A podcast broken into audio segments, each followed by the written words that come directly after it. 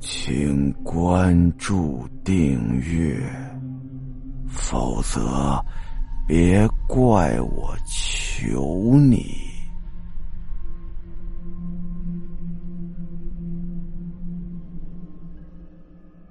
这个时候，他发现他家所在的位置灯是亮着的，走过去认真的一看，不对，这房号不是自己的房子。自己应该是幺四幺零，怎么今天变成幺三幺零了？这楼它没十三楼啊！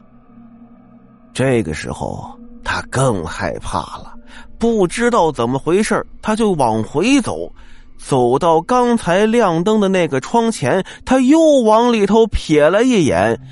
这次他看到的情形还是跟之前一样。一个穿着红衣服的女人在看着一个全都是雪花的电视。正当王强看得入神的时候，那女人突然动了，她慢慢的转过了头，只是转头，身子没动。女人的头一百八十度的转过来，王强看到她样子的时候，简直要疯了。这女人的眼睛哪儿去了？而且面容扭曲的可怕。第二天，王强的家人发现王强没回家，报警了，但怎么都找不着人。其实王强一直都没走。他只是一直待在了十三楼，等待下一个替身的出现而已。王强失踪以后，附近的邻居经常在晚上听到许多怪声，而王强的家人在他失踪没多久之后，也就举家搬走了。很快。又有一对情侣搬进了之前王强家的房子。这对情侣对这里的过去一无所知。那情侣都很年轻，都是刚毕业的学生。他们两人非常开心的搬进来，到处跟邻居打招呼。但是他们却听邻居说起了王强的事儿，还有怪声的事儿。但这两个年轻人根本就不怕。也不在乎，也根本就没在意。住了小一个月，日子过得很平静，什么也没有发生。但是，该发生的，终究是要发生。在某天的晚上，他们两人在房间里睡觉。到了凌晨的时候，女孩听到了电视的声音，那声音太大了，简直让人无法入睡。女孩再仔细一听，这声音是从楼下里传出来的。就这样啊，挨到了第二天早晨，女孩就跟她男朋友说了：“说昨天晚上啊，一夜没睡好，楼下的电视声音太吵了。”男朋友却说了一句。昨天哪有什么声音啊？我睡得很好啊。女孩一听就傻了，明明是有声音的嘛，而且声音还特别大，你怎么可能听不着？但她男朋友坚持就说，就是没听着，肯定是你出现幻觉了。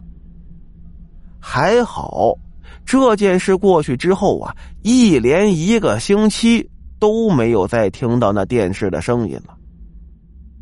有一天。女孩的男朋友说家里有事儿要回趟家，就留女孩一人在家。白天还好，女孩上班，但是晚上啊，女孩一个人在家怕，她不敢回去睡觉，想着到闺蜜那儿去住一宿吧。但怎么那么巧，她闺蜜的男朋友去了，她不方便去了，没办法，只好回家自个儿睡了。但是一个人会怕呀，再加上女孩天生就胆小，晚上啊，她早早的就蒙头睡了。但是蒙着头躺在那儿，怎么样都睡不着。突然之间，电视的声音又传了出来，而且还是那么大的声音。这次听到的却是沙沙沙的声音，声音不是从别处传来的，是从他家的客厅里传来的。半夜了，电视自个儿开了，难道是男朋友回来了？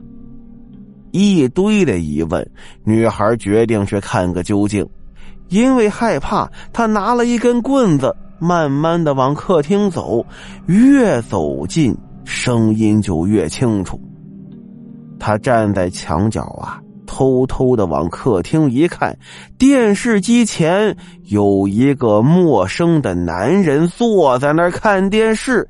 电视里没有图像，只有雪花。电视沙沙的响着。女孩鼓起勇气对那个男人说了一句：“你你是谁？”那男人没理他，只是背对着他看电视。女孩有点生气了，走过去。你谁呀？你再不说，我报警了。这个时候，那男人头也没回的说了一句：“这是我家呀。”女孩就怪了：“这这怎么是你家呀？”而这个时候，女孩才注意到，这房子无论是从摆设到布局，跟他家是完全不一样的。女孩就问了：“这这不是幺四幺零吗？”男人回了一句：“这里是幺三幺零。”女孩就呆住了，这怎么到楼下去了？她紧接着又问了：“我我我是怎么来这儿的？这里没有十三楼啊！”这个时候，男人动了，他缓缓的转过头来，黑黑的眼眶里流着血，低声的说了一句。你不是要来陪我的吗？就这样，女孩失踪了，再也没有人知道她去哪儿了。其实啊，这个女孩下班回到家里，从电梯出来的那一刻，她都没有注意到电梯是停在十三楼的。